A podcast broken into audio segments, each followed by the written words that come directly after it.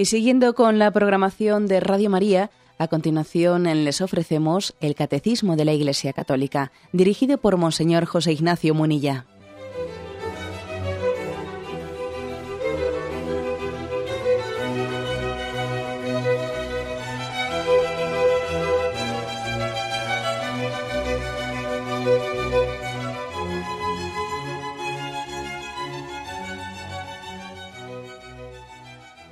Cordial saludo a todos los oyentes de Radio María. Un día más, con la gracia del Señor, proseguimos el comentario del Catecismo de nuestra Madre la Iglesia. Pasamos al punto 2803. En él se, habla, se abre el apartado que dice las siete peticiones. Las siete peticiones del Padre Nuestro. Hace una pequeña introducción de cuatro puntos antes de empezar una por una. Antes de empezar con santificado sea tu nombre, la primera petición estos cuatro puntos de introducción. Hoy comenzamos con el 2803. Las siete peticiones. esto lo, dice el catecismo después de haber hecho una primera introducción que tenía como título eh, Acercarse con toda confianza. Padre nuestro que estás en el cielo. ¿eh?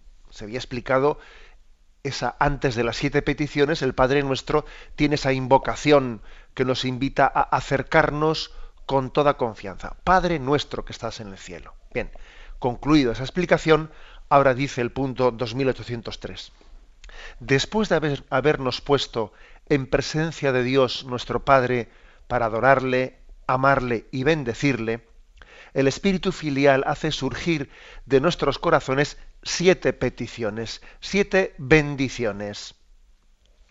Las tres últimas más teologales, perdón, las tres primeras más teologales nos atraen hacia la gloria del Padre. Las cuatro últimas, como caminamos hacia Él, ofrecen nuestra miseria a su gracia, abismo que llama al abismo. Bueno, vamos a comentar ¿eh? este punto. Lo primero es esta expresión de después de habernos puesto en la presencia de Dios. O sea que la primera parte del Padre Nuestro nos debe de servir como introducción, antes de hacer las siete peticiones de esta oración del Padre Nuestro, nos tiene que servir para ponernos en su presencia. ¿Mm? Antes de empezar a, hablar y a pedir cosas y a dirigirnos a Él, lo primero es caer en cuenta delante de quién estoy. ¿Mm? Es una parte esencial, ¿eh? esencial de la oración, el caer en cuenta de con quién estoy, a quién me dirijo, quién es el que me escucha hay un, hay un pasaje, el de Lucas capítulo primero, el ángel Gabriel, el arcángel Gabriel, se pone en presencia de María, ¿eh? es impresionante, es Lucas capítulo primero, versículo 28. El ángel entrando en su presencia dijo, ¿eh? a mí me llama mucho la atención esa expresión en ese pasaje tan bello, el ángel entrando en su presencia, algunas, eh, algunas traducciones bíblicas dicen entrando en su casa, etc. La traducción litúrgica dice así, entrando en su presencia. Y curiosamente, en el capítulo sexto de San Mateo, justo cuando se va a enseñar la oración del Padre Nuestro, en el contexto del Sermón de las Bienaventuranzas, allí justo en los versículos anteriores de, la enseñanza literal de la oración del Padre Nuestro dice, tú en cambio, cuando vayas a orar, entra en tu aposento y después de cerrar la puerta, ora a tu Padre que está allí en lo secreto y tu Padre que ve en lo secreto te recompensará. Entonces enseña la oración del Padre Nuestro. Es curioso que, por lo tanto, antes de esa oración del Ave María que pronunció por primera vez, ¿no? En sus primeras en sus primeras frases o palabras, el arcángel Gabriel dirigido a María. Y antes de la oración del Padre Nuestro, tal y como el Evangelio de San Mateo nos lo enseña, antes de esos, de esos dos momentos cumbres, ¿no? Viene la misma expresión, entrando en su presencia, el arcángel Gabriel entrando en presencia de María, y nosotros entrando en, en presencia de Dios, entra en tu aposento, y tu Padre que ve en lo secreto, ponte, entra en su presencia. esa expresión de entrar en la presencia de, me parece que es mm, importantísima porque nos está subrayando que el hombre puede quedarse fuera, puede hacer oración sin haber entrado. Y entonces es que esa oración sirve de poco. Si yo hago oración, pronuncio una oración sin haber entrado en la presencia de Dios, bueno, es que no, no, he hecho lo esencial pronuncio literalmente unas palabras, pero no he entrado en la presencia de Dios, no me he puesto en su presencia. Entrar en la presencia eh, quiere decir que existe el riesgo de quedarse fuera, de estar disipado, o de estar desparramado, de estar descentrado. O sea, buscad un montón de sinónimos, pero al final todos vienen a, decir lo mismo, que es que ante el misterio de Dios hay que entrar. Hay que entrar y eso supone agacharse y, supone dejar fuera ciertas cosas. Yo no puedo entrar en la presencia de Dios si pretendo llevar conmigo no sé cuántas cosas. No, todo no entra. Hay que dejarlo fuera. Tengo que hacer, ¿no? Ese abájate, rebájate, despójate ¿eh? para entrar. No, no entramos, ¿no? ¿no? terminamos de entrar en el misterio de la oración. Bueno, esto es, mm, es determinante. ¿eh? Es determinante para, para que entendamos esta primera condición para poder rezar bien el Padre nuestro.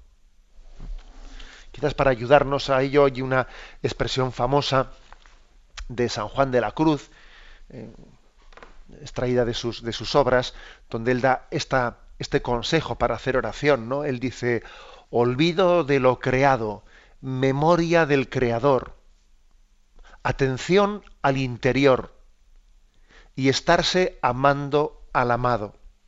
Eh, lo repito, es la, el consejo de San Juan de la Cruz para entrar en la presencia de Dios. Dice, olvido de lo creado, memoria del Creador, atención al interior y estarse amando al amado. Bueno, hay que, lógicamente, entender estas palabras, ¿no? Para ayudarnos a significar, para entender lo que significa entrar en la presencia de Dios. Claro, cuando decimos memoria, perdón, olvido de lo creado, ¿qué quiere decir? ¿Eh? Que hacer oraciones desinteresarse por esta vida, que la oración es sinónimo de que yo no me importa esta vida, es una huida, ¿eh? huida del mundo. Es que todas las expresiones que utilizamos son susceptibles de ser bien utilizadas y mal utilizadas. ¿eh? El, el hombre tiene que tener un interés por el mundo, pero al mismo tiempo no debe de ser un mundano. Y cuando alguien va a hacer oración, pues no se está, eh, no se está desvinculando del mundo. No, más bien lo que hace es poner el mundo en la presencia de Dios. Pero preocuparse por el mundo, vivir en el mundo, no quiere decir ser un mundanal, ser un mundano. Por lo tanto, todo, eh, todo tiene que tener un matiz, ¿no? A veces podemos jugar con las palabras y pretendiendo iluminar un aspecto en detrimento del otro. No, tenemos que ser muy equilibrados a la hora de, plantear las cosas, ¿no? Cuando, por ejemplo, cuando se hace esa caricatura, bueno, es que la oración, la oración es una huida de la realidad. No, no, huida de la realidad, no. ¿Mm? Huida de la realidad, no. Más bien es poner la realidad en presencia de Dios. Ahora bien, ¿qué ocurre? Vamos a ser claros que para poder poner el mundo en presencia de Dios, también yo tengo que saber distanciarme un poco del mundo. Para ocuparme del mundo según Dios quiere que yo me ocupe del mundo, también yo tengo que distanciarme un poco del mundo. ¿eh? Si no, lo más posible es que esté tan absorbido por este mundo, tan absorbido por él, que no tenga conciencia de que Dios me lo ha encomendado, o sea, que al final sea un mundano, me convierta yo en alguien mundanal, o sea, tan absorbido por el mundo, que al final, por eso dice San Juan de la Cruz, para entrar en oración, primero olvido de lo creado. O sea, toma distancia del mundo para ponerte en presencia de Dios, porque como no tomes distancia del mundo, al final es que con la excusa de que no hay que huir de la realidad, no hay que huir de la realidad, sí, sí, no hay que huir de la realidad, pero como no tomes un poco de distancia frente a ella, ya te digo yo que no vas a terminar de estar nunca en presencia de Dios, porque vas a estar siempre mm, pues disipado, descentrado de Dios, vas a estar desparramado en las cosas de esta vida. Luego no tengamos complejo alguno en decir esta expresión olvido de lo creado, que esto no es una, eso no, no conlleva ni muchísimo menos un concepto de oración desencarnada que huye de la realidad y se refugia en un espiritualismo desencarnado. No, no, no. ¿eh? O sea, por decir esto no estamos cayendo en eso otro. Pero es obvio que para poder entrar en la presencia de Dios yo tengo que, que tomar distancia frente, frente al mundo, frente a lo mundanal, olvido de lo creado, memoria del Creador.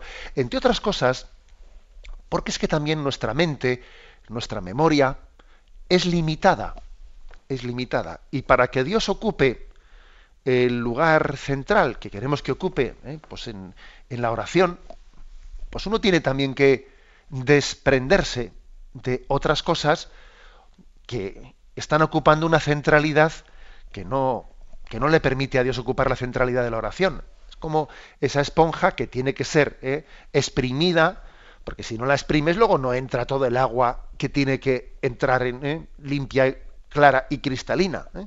Tenemos también que exprimir esa esponja. Por eso, es ese consejo de San Juan de la Cruz, olvido de lo creado, para poder hacer memoria del Creador. No vaya a ser que las criaturas mm, me terminen por alejar del Creador Estoy tan, eh, tan empapado y tan inmerso en las criaturas que me terminan por alejar del Creador. Esto puede ocurrir en, nuestra vida, que una paradoja, ¿no? La paradoja que, pues de que alguien esté totalmente ocupado con las cosas de Dios, que se olvida de Dios mismo. Le puede pasar a todo el mundo, ¿eh? Le puede pasar al, al científico que está continuamente examinando y estudiando las maravillas de la creación y eso le puede, si, si no lo hace adecuada y correctamente, le puede alejar o distraer del Creador. Le puede incluso ocurrir hasta el sacerdote, al hombre de Dios, que está continuamente ocupado en las cosas ¿eh? de Dios, administrando sacramentos, eh, pues preparando matrimonios, y puede ocurrir también que ocupado en las cosas de, acabe no teniendo puesto el corazón en Dios mismo. por eso lo diré, olvido de lo creado, memoria del Creador, eh, acaba siendo la, la esencia de ese ponerse en presencia, en presencia de Dios. Y luego dice, atención al interior y estarse amando al amado, olvido de lo creado, memoria del Creador, atención al interior y estarse amando al amado. Quizás este sería, esta pequeña expresión de San Juan de la Cruz, sería la esencia de qué es lo que pretendemos con la primera invocación del Padre Nuestro, Padre Nuestro que estás en el cielo. Esto es, mira ante quién estás. Atención al interior, mira que es tu Padre, mira que tú eres su Hijo, mira que habita dentro de ti. Atención al interior y estarse amando al amado. Hay pues una, una pedagogía de ese el ángel entrando en su presencia, o tú entra en tu aposento y tu Padre que está dentro de ti. ¿eh? Hay una, una, pedagogía que tenemos que pedir la gracia de entrar, ¿eh? entrar en la vida de oración. Y además también yo creo que muchos oyentes seguro que se identifican, se identifican con, con esta expresión. Si yo sé que tengo que orar, si sé que es una de mis asignaturas pendientes, y cuántas veces he dicho en mi vida, eh, tengo que entrar, entrar en la vida de oración, pero curiosamente no termino de entrar. Hago oraciones de vez en cuando, hago oraciones, pero no he entrado en la vida de oración. Bueno, pues pedamos esta gracia, ¿eh? esta gracia ahora que que hemos concluido la explicación primera del Padre nuestro que estás en el cielo, en el cielo, pidiendo al arcángel Gabriel, quien entró en presencia de María, pidiéndole a Jesús que nos enseña a entrar en la presencia del Padre, a entrar en esa especie de santuario interior que tenemos nosotros, ¿no? en el que Dios se hace presente, a entrar en la vida de oración, lo, que, lo cual supone adquirir unos hábitos, incluso tener una reforma de vida en la que uno dice, bueno, yo para poder entrar en la vida de oración necesito reformar ciertas cosas en mi vida, porque hay cosas desordenadas, o, o incluso, por ejemplo, tengo un nivel de utilización pues de la televisión o de otros medios que me impiden entrar en la presencia de Dios, que me llevan a estar disipado, desparramado, descentrado. Bueno, cada uno tiene que ver, ¿no? ¿Qué pasos tiene que dar en su vida para poder entrar? Entrar en la vida de oración, entrar en la presencia de Dios y tener esa intimidad, tener ese atención al, interior y estarse amando al amado del cual habla eh, San Juan de la Cruz. Tenemos un momento de reflexión y continuamos enseguida.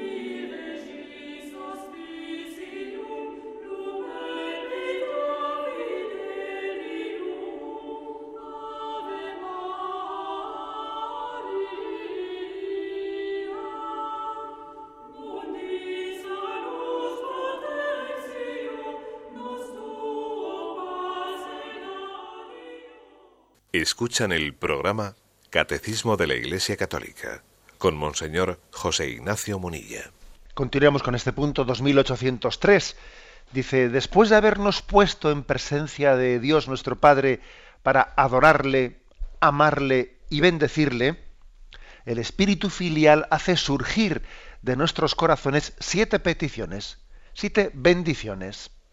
Bueno, por lo tanto, nos, explica este punto del catecismo que es ponernos en presencia de Dios, casi automáticamente, cuando uno está ya en presencia de Dios, espontáneamente, de ahí se deriva, de la presencia de Dios, se deriva una, un acto de adoración, un acto de amor a Dios y una bendición. Tres cosas dice, ¿eh? adoración, amor y bendición. Es la consecuencia lógica de caer en cuenta de delante de quién estoy. Adorar, amar y bendecir.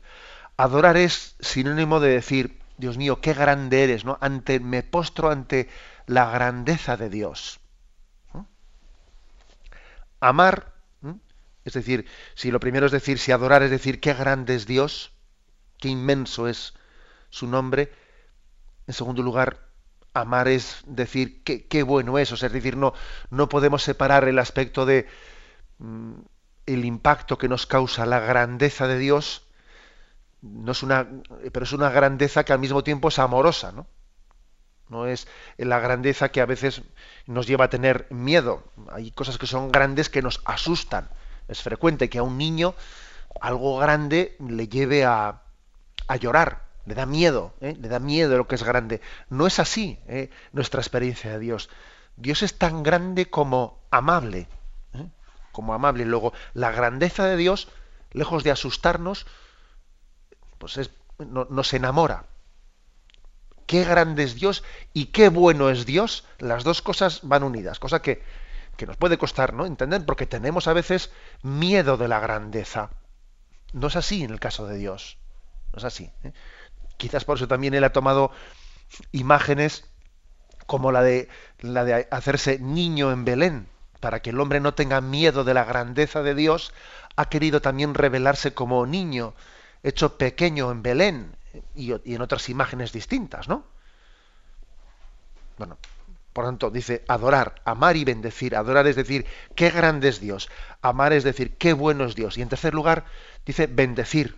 Bueno, de, la experiencia de la grandeza de Dios y de la experiencia de la misericordia, del amor de Dios, lo que brota en nosotros es decir, bendito, gloria. ¿eh? Bendito, santo es su nombre y gloria. ¿no? Esas expresiones de bendición, de, proclamación de su santidad, santo es su nombre, gloria a Dios, es lo que se desprende de ese primer momento de la oración. Termina diciendo, el espíritu filial hace surgir de nuestros corazones siete peticiones, siete bendiciones. Bueno, lo, primero que es, que es curioso es ver cómo el catecismo casi pone como sinónimos peticiones y bendiciones. O sea, pedir a Dios bajo este espíritu que nos enseñó Jesucristo y bendecir casi es lo mismo. Casi es lo mismo. O sea, orar bien nos lleva casi a fundir la petición y la bendición.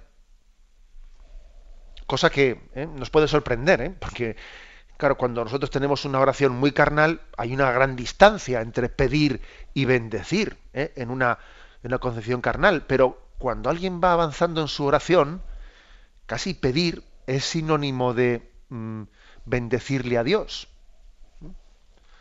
Creo que ya recordé, ya, ya conté en antena la experiencia de, de, una, de un día de retiro que tuve con unos monjes en el que me llamó la atención que ellos haciendo oración, estábamos en su, en su capilla, y los monjes cuando se dirigían al Señor, a veces, en vez de utilizar la expresión te pido Señor, utilizaban la, expresión te presento, Señor.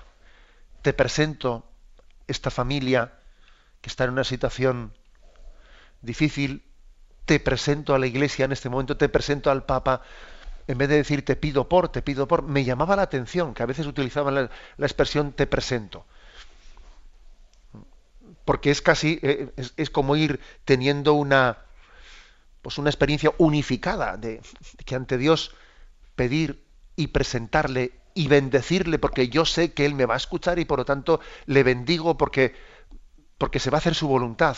Incluso antes de que yo la haya visto ya realizada, le bendigo por, por, por, el amor con el que me está atendiendo y me va a atender y sé que me va a escuchar. O sea, es una, es una experiencia en la que todo se funde. ¿eh? Por eso aquí dice las peticiones del Padre Nuestro y las bendiciones casi pues, pues lo presenta como si fuese una misma cosa. ¿eh? Y dice que el espíritu filial es el que hace surgir de nuestros corazones esas siete peticiones. Claro, uno podría decir, bueno, eso, eso parece trampa, ¿no? Parece trampa porque, vamos a ver, ¿cómo que, cómo que esas peticiones salen de tu corazón? Bueno, pero ¿acaso no nos las han enseñado? ¿No nos las han transmitido? ¿Acaso yo estas siete peticiones, yo no las rezo así porque se me hayan ocurrido a mí? No se me han ocurrido a mí, me las han enseñado.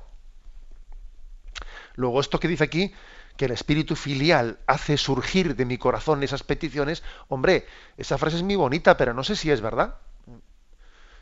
Pues claro que es verdad. ¿eh? Entendámoslo, entendámoslo de que, es el mismo espíritu el que reveló, el que, el que eh, hizo que Jesucristo nos transmitiese la oración del Padre Nuestro y el que la Iglesia y la primitiva Iglesia cristiana la pusiese por escrito, o sea, el mismo Espíritu Santo que, que, ha, asistido, ¿eh?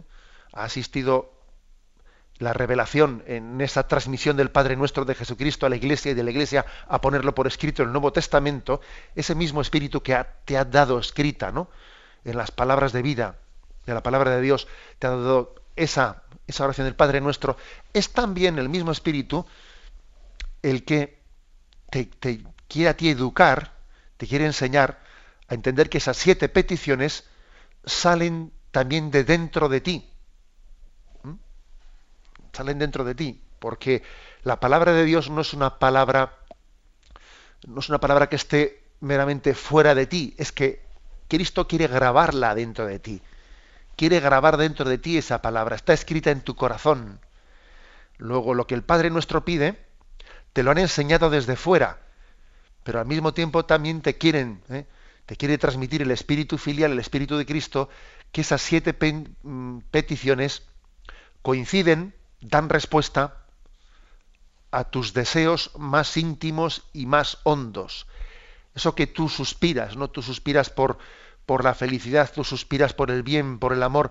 Eso que tú anhelas, eso que tú anhelas, está eh, plenamente recogido y expresado en las siete peticiones del Padre Nuestro. Por eso dice el Catecismo que el Espíritu hace surgir de, tus, de tu corazón esas siete peticiones.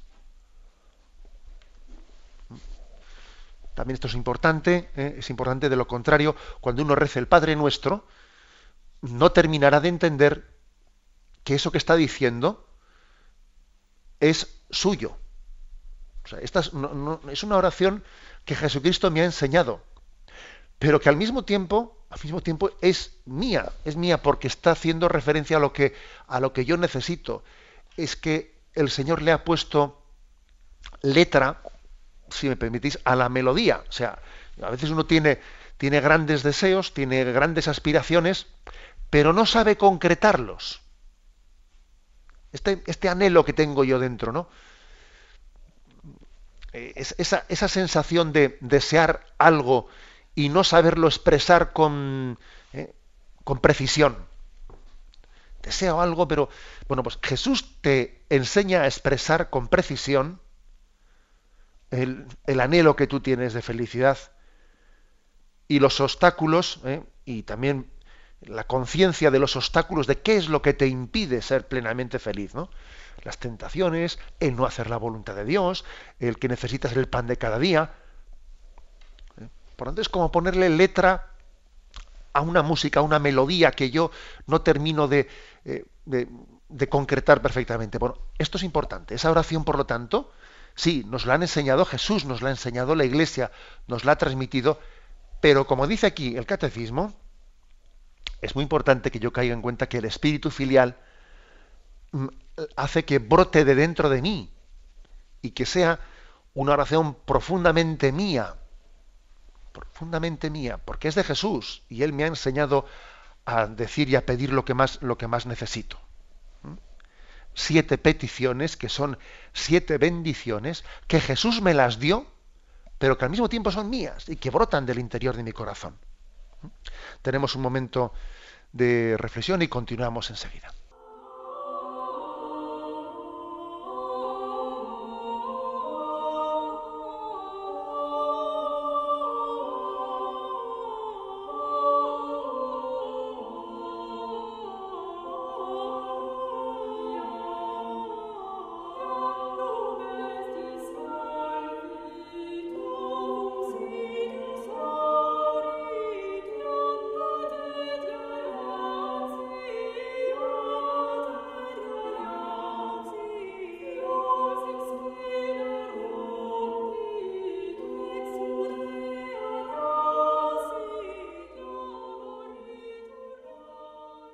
Continúa el catecismo en este punto 2803, dice, las tres primeras peticiones de las siete del Padre Nuestro, más teologales, nos atraen hacia la gloria del Padre. Las, cuatro últimas, como caminamos hacia Él, ofrecen nuestra miseria a su gracia, abismo que llama al abismo.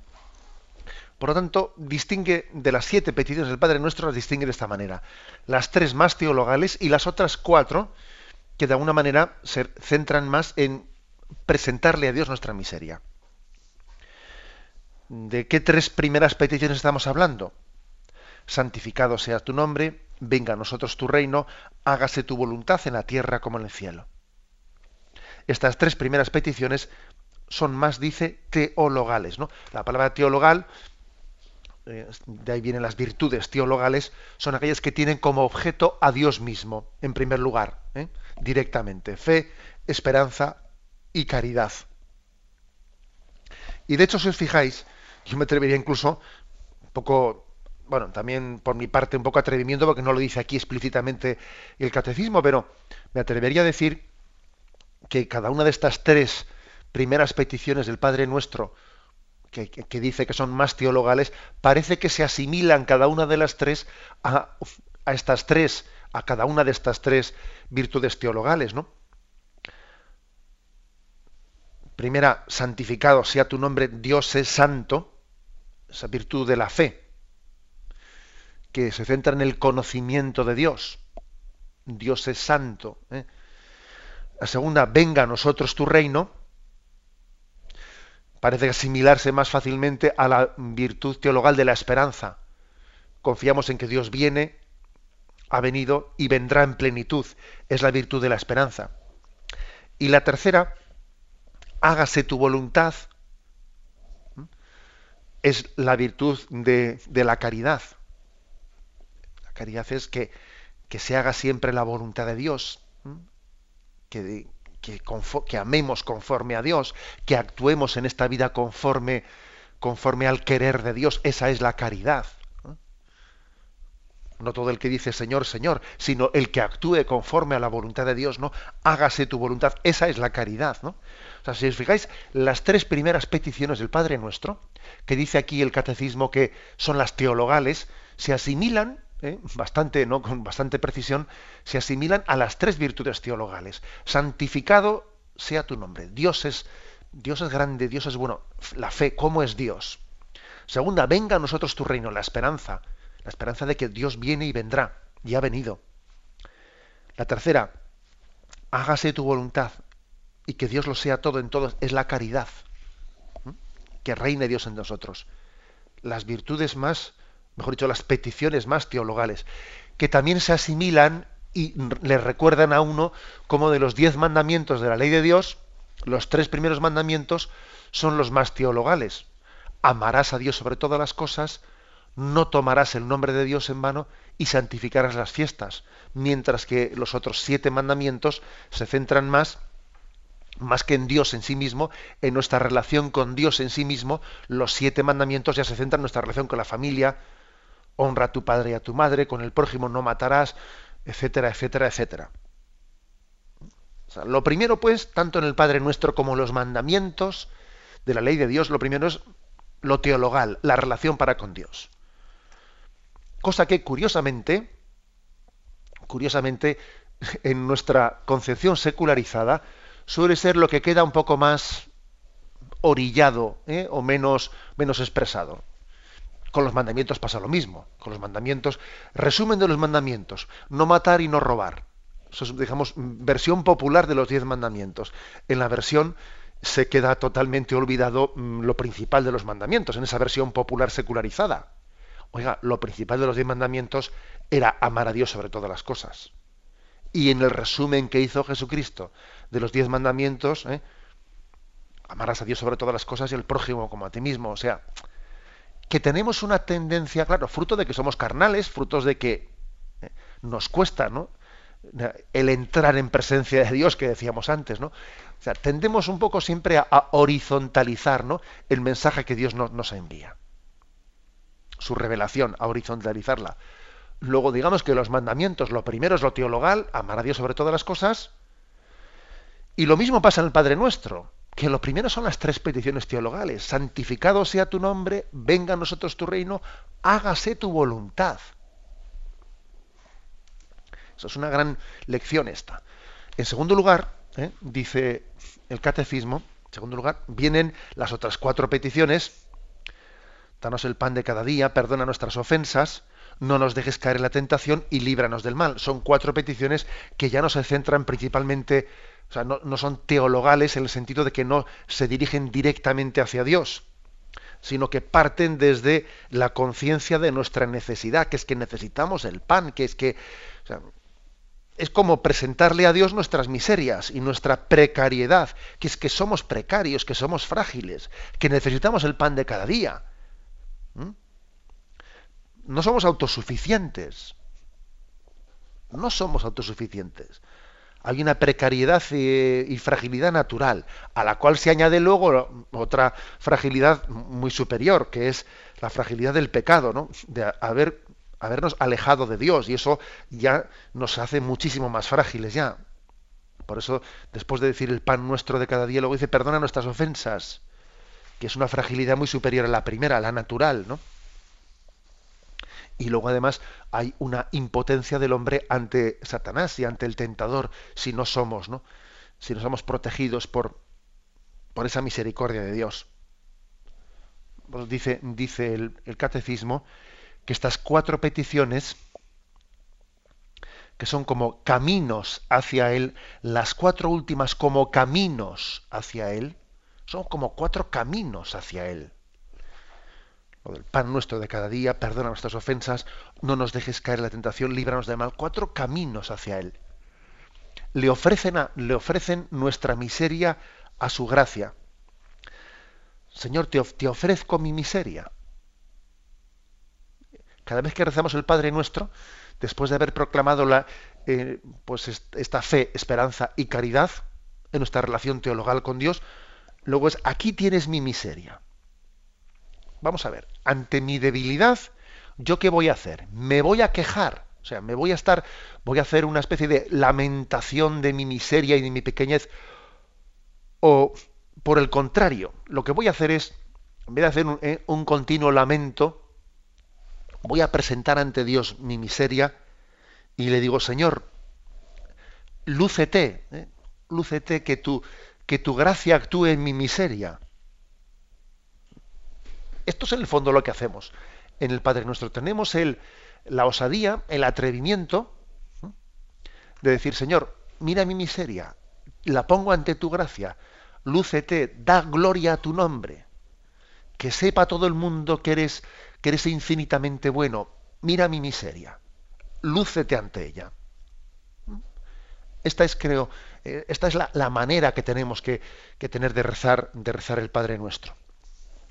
Fijaros que dice, que es una, expresión, le ofrece nuestra miseria su gracia. Y luego añade aquí el catecismo esta expresión del Salmo 42, versículo 8. Abismo que llama al abismo. ¿Qué significa esto de abismo que llama al abismo? Mi miseria ante la gracia de Dios es el abismo que llama ante el abismo. Sí, porque le llama abismo a dos cosas. Le llama abismo a, a mi pequeñez, a, mi fragilidad, ¿no? al misterio del hombre que, es, que, tiene, que tiene un fondo que se me escapa, que a veces uno dice, pero, pero qué poca cosa que somos. ¿eh? Mira el vacío del hombre si tú le faltas por dentro. Mira el poder del pecado cuando no envías tu aliento. A esto se le llama abismo. Somos un abismo. Somos capaces, o sea, cuando nos alejamos de Dios y cuando nos, eh, le damos la espalda, el hombre es capaz de barbaridades que se puede él asustar de sí mismas. Si, si al hombre pecador, cuando ha llegado a la cumbre de su pecado, ¿no? a las mayores barbaridades, le hubiesen dicho 20 años antes que iba a ser capaz de eso, seguro que hubiese dicho, no, no, no, yo eso cómo lo voy a hacer, por Dios, no, no, no, ya, ya. Pero hay un abismo dentro de ti, el pecado mismo es un abismo, es un abismo que no sabes hasta dónde puedes caer. Mira el vacío del hombre si tú le faltas por dentro. Mira el poder del pecado cuando no envías tu aliento. Y cuando te cerras a la gracia de Dios, eres un abismo. Eres, es que no tienes fondo. O el fondo lo tienes, ¿eh? como aquel que decía, ¿no? En el fondo es una buena persona, ¿no? El problema es que no tiene fondo. ¿eh? Bueno, pues permitidme la, la broma para decir que es que somos un abismo mira el poder del pecado cuando no envías tu aliento. Pero al mismo tiempo dice, ¿no?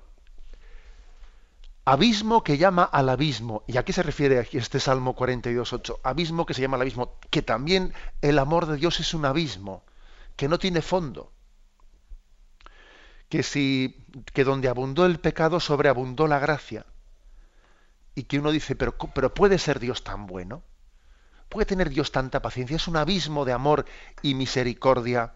Nosotros somos un abismo, pero desde luego el amor de Dios y la misericordia de Dios, eso sí que es un abismo. A nosotros nos, nos cuesta descubrir dónde está el fondo ¿eh? de nuestra fragilidad, pero desde luego Dios no tiene fondo.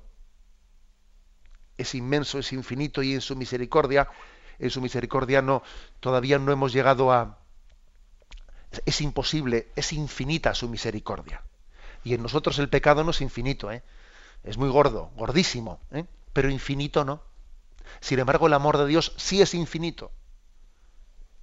Por eso podemos decir que donde abundó el pecado sobreabundó la misericordia. Y si, lo nuestro es, abismo, desde luego el amor de Dios sí que es un amor, verdaderamente mm, infinito.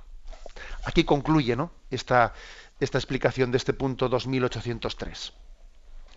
En resumen, ¿eh? lo, principal que aquí hay que decir, que las, de las siete peticiones del Padre Nuestro, las tres primeras son teologales, las tres primeras son teologales, ese santificado sea tu nombre, venga a nosotros tu reino, hágase tu voluntad. Y las otras cuatro, podríamos decir que son más, mm, no sé si llamarles morales, ¿eh?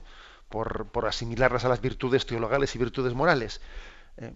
Eh, hacen referencia a la necesidad que tenemos desde nuestra fragilidad, pequeñez y desde nuestro pecado, la necesidad que tenemos de, la gracia de Dios, gracia, gracia de salvación y gracia de misericordia.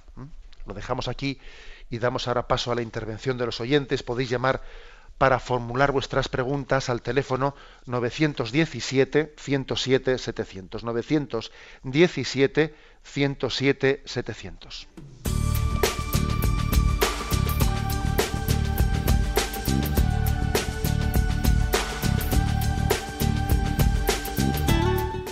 María le ofrece la oportunidad de recibir en su casa sus programas favoritos.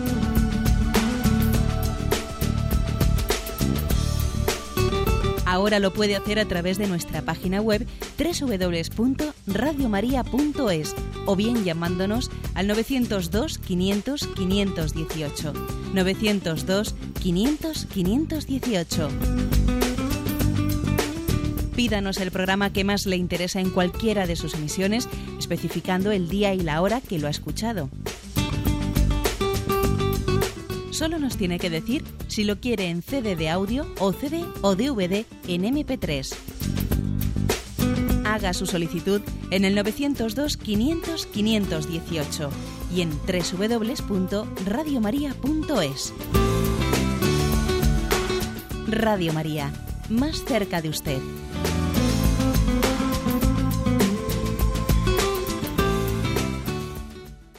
Escuchan el programa Catecismo de la Iglesia Católica con Monseñor José Ignacio Munilla. Sí, buenos días, ¿con quién hablamos? Hola, buenos días. Mire, yo quería preguntarle, que usted lo ha dicho a veces en la radio, eh, que nosotros conducimos la providencia y quería saber lo que quiere decir con eso, pues yo no, no lo entiendo. Bien, de acuerdo. La verdad es que no recuerdo muy bien en qué, en qué contexto he dicho esa expresión de que nosotros conducimos la providencia. Yo pienso que se puede decir las dos cosas, ¿no? La providencia nos conduce a nosotros. Pero es verdad que nosotros, Dios ha puesto en nuestras manos, ha puesto en nuestras manos el volante, el volante de nuestra vida, Él quiere que nos conduzcamos, que nos conduzcamos, pero al mismo tiempo nos conducimos y somos conducidos las dos cosas al mismo tiempo. Cosa que uno dice, bueno, entonces ¿qué pasa? Que el hombre es libre al 50%, ¿eh? que cuando uno toma decisiones en la vida, el 50% son tuyas y por otra parte Dios no pone el otro 50%, no hay que entenderlo así. Es decir, uno cuando toma decisiones en la vida, son decisiones que las tiene que tomar él, él es libre y por tanto es una decisión 100% tuya.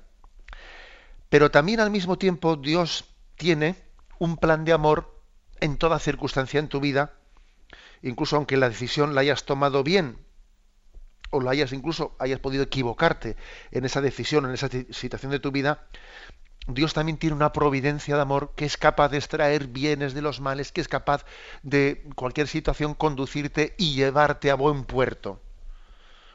O sea, tú conduces la providencia, Dios ha puesto en tu mano, ¿no?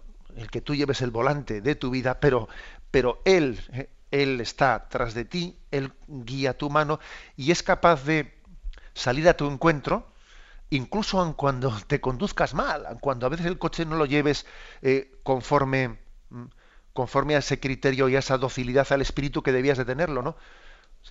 él, te permite que, lo que dice ¿no? la Sagrada Escritura, todo resulta para bien, todo conduce al bien en los que aman y confían en Dios. ¿eh? En ese sentido creo que podríamos decir el hombre conduce la providencia, pero eh, podemos decir también al revés para que la frase sea correcta. O sea, la providencia conduce nuestra vida. Bien, damos paso a un siguiente oyente. Buenos días. Ah, soy yo. Buenos días. Adelante, le escuchamos. Ah, mire, llamo desde Salamanca. Mire, yo respecto a la oración, dos cosas. Una, el quedarme sola en casa, pues vivo sola en casa y muchas veces me pongo a rezar y, y no me siento demasiado. Pero, sin embargo, mm, tengo las llaves de la iglesia, estoy muy integrada en la parroquia y yo llegar sola a la iglesia y llegar allí, según voy pasando la iglesia y me acerco al sagrario, me entra una emoción. Me recuerdo la canción Cuánto esperado este momento, cuánto esperado que llegaras aquí y eso me hace hasta llorar. Entonces mi pregunta es, ¿qué puede ser mejor? ¿Estar en casa haciendo la oración o llegar al sagrario a solas y recordar esas canciones o algo así que te emociona, que me llega dentro y que estoy a rato, un rato con él y, parece que, que, me llega muy, muy dentro la oración. Mi pregunta es entre estar en casa, cerrar la puerta y orar al Padre o estar allí en la iglesia, nada más. Bien. Sí, yo me imagino que al oyente se, la, eh, le ha venido esta consideración por el texto ese que hemos leído de Mateo 6. Tú cuando eres, entra en tu interior, entra en tu aposento, cierra la puerta y tu Padre que ve. Bien, eso obviamente no quita, eh, no quita que el, el lugar el lugar por antonomasia de la oración es ante la presencia de las presencias que tiene Dios entre nosotros, que es la Eucarística. ¿eh? No todo el mundo puede o dispone de, esa posibilidad de acercarse al sagrario. Usted también habla de que tiene la posibilidad de acceder a la llave de la iglesia y, ojalá no, ojalá todos los cristianos pudiesen tener cerca de su hogar un sagrario ante el que poderse postrar y estar en su presencia. Ojalá no, todos tuviésemos esa facilidad. Pues obviamente es un mm, objetivamente hablando, objetivamente hablando, pues es el, el desideratum es el poder hacer la oración principalmente ante el sagrario. Es más, todavía pues es, eh, sería eh, el desideratum superior el poder hacerla ante el Santísimo expuesto en esa exposición del Santísimo Sacramento que a veces eh, pues se suele realizar en adoración perpetua se hace de una manera continua pero en otros lugares de una manera esporádica. Es decir porque está significando porque está mostrándonos nos está mostrando esa presencia real de Cristo. Ahora bien cuando uno no tiene no tiene esa posibilidad estoy convencido que el Señor le dará también generosamente sus gracias, pues haciendo la oración en su casa y en su hogar. ¿eh? no es lo mismo que alguien no acuda ante el sagrario, pues por pereza o por dejadez, que por, que por bueno, que porque no tenga esa posibilidad. ¿eh? Yo creo que tenemos que ser almas eucarísticas y estar muy enamorados de la oración ante el sagrario, pero luego al mismo tiempo, pues también yo, vamos, tener plena confianza de que el Señor nos da su gracia de acuerdo a las, eh, a las situaciones en las que vivimos, ¿no? Y, y también hacer un acto de confianza a esas circunstancias de las que estamos rodeados. Damos paso a una siguiente llamada. Buenos días, ¿con quién hablamos? buenos días, monseñor. Yo mi pregunta es muy muy muy breve. Mire, hace como un mes, pues yo voy al sagrario antes de, de entrar, a, o sea, que estar en la misa, ¿no? Entonces siempre me gusta ir un poquito antes por estar allí. Pero resulta que una señora me vio que yo no me puedo arrodillar porque tengo prótesis en las dos rodillas. Y cogió la señora y me dijo que ante Dios no se puede estar uno de pie. Digo, mire usted, que yo no me puedo arrodillar. Pues entonces no venga a verlo. y me dejó pasmada. Claro, yo no le he hecho caso. Pero, pero ¿usted cómo lo ve? Pues yo lo que veo es que esa señora metió la pata y cuando se dio cuenta que la había metido no tuvo la humildad suficiente de pedir perdón. ¿eh? Pues porque estoy convencido que esa señora no piensa una barbaridad como esa de que no venga a verlo, sino que a veces nuestro orgullo, nuestro orgullo nos impide el rectificar humildemente y pedir perdón. Que es una pequeña lección. ¿eh? Primero que tenemos que ser muy discretos en los juicios que hacemos del prójimo, muy discretos en los juicios. Segundo, que tenemos que ser muy discretos en las palabras primero no pensar mal, segundo no hablar mal y tercero, si hemos hablado, si hemos pensado y hablado mal, en cuanto que nos demos cuenta de que hemos metido la pata, tener la gracia de pedir humildemente disculpas y perdón y no sacar pecho y endurecernos porque ya, como dije una tontería, me tengo que mantener en ella, ¿no? Eh, somos así de débiles ¿eh? y bueno y usted también pues, pues sencillamente en vez de eh, ver únicamente el error que, comentó, que cometió esa persona, pues procure también mirarse adentro y darnos cuenta de que podemos cometerlo nosotros, ¿eh? ni más ni menos. Bueno, damos paso a una siguiente llamada. Buenos días. Buenos días, mi sí, señor. Le escuchamos. mi, pregunta es, yo voy a misa por la mañana, comulgo, y luego si voy a esta celebración por la tarde, yo ya no tengo mm, eso de recibir otra vez a Dios. Y una amiga mía dice que sí, que oyendo la misa entera se puede otra vez recibir a Dios. Mi pregunta era eso, si se puede recibir por la tarde otra vez a Dios. Pues mire usted, pues sí, ¿eh? sí se puede, porque es que eh, en ese sentido la disciplina de la Iglesia tuvo también hace unos años un cambio en su norma.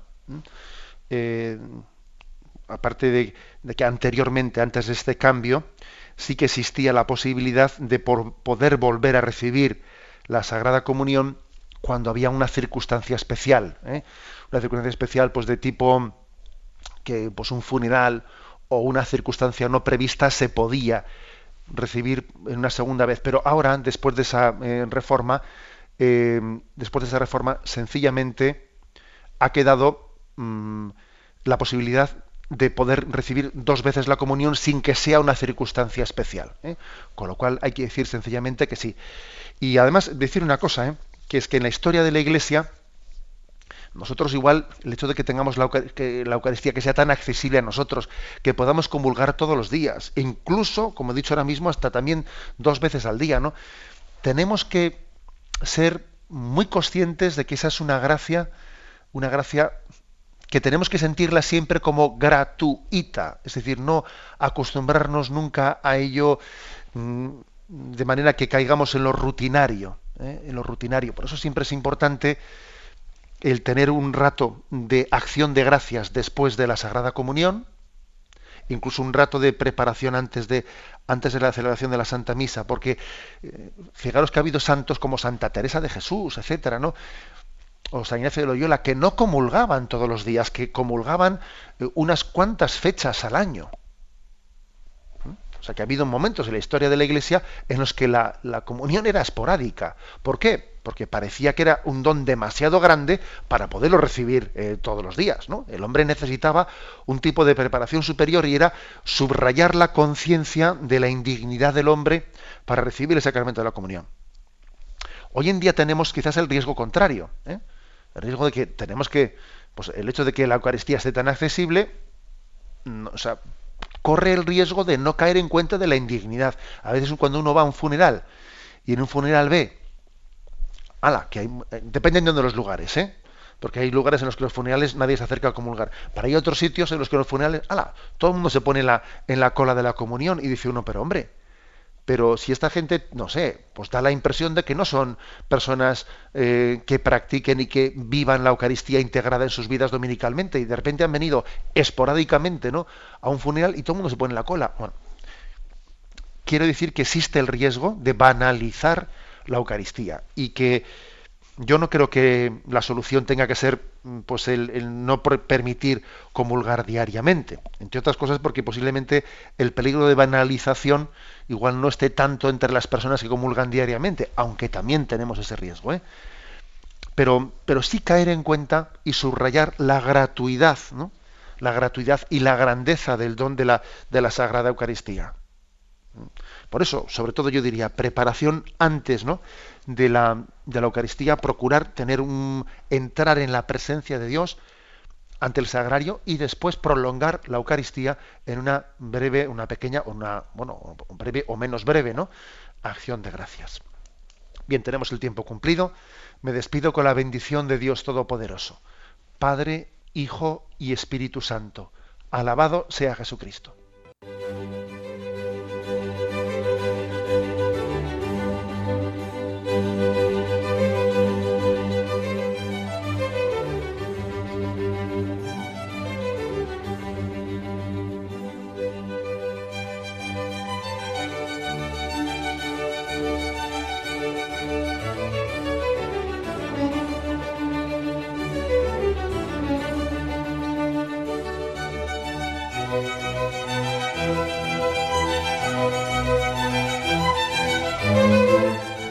Han podido escuchar en Radio María el Catecismo de la Iglesia Católica, dirigido por Monseñor José Ignacio Munilla.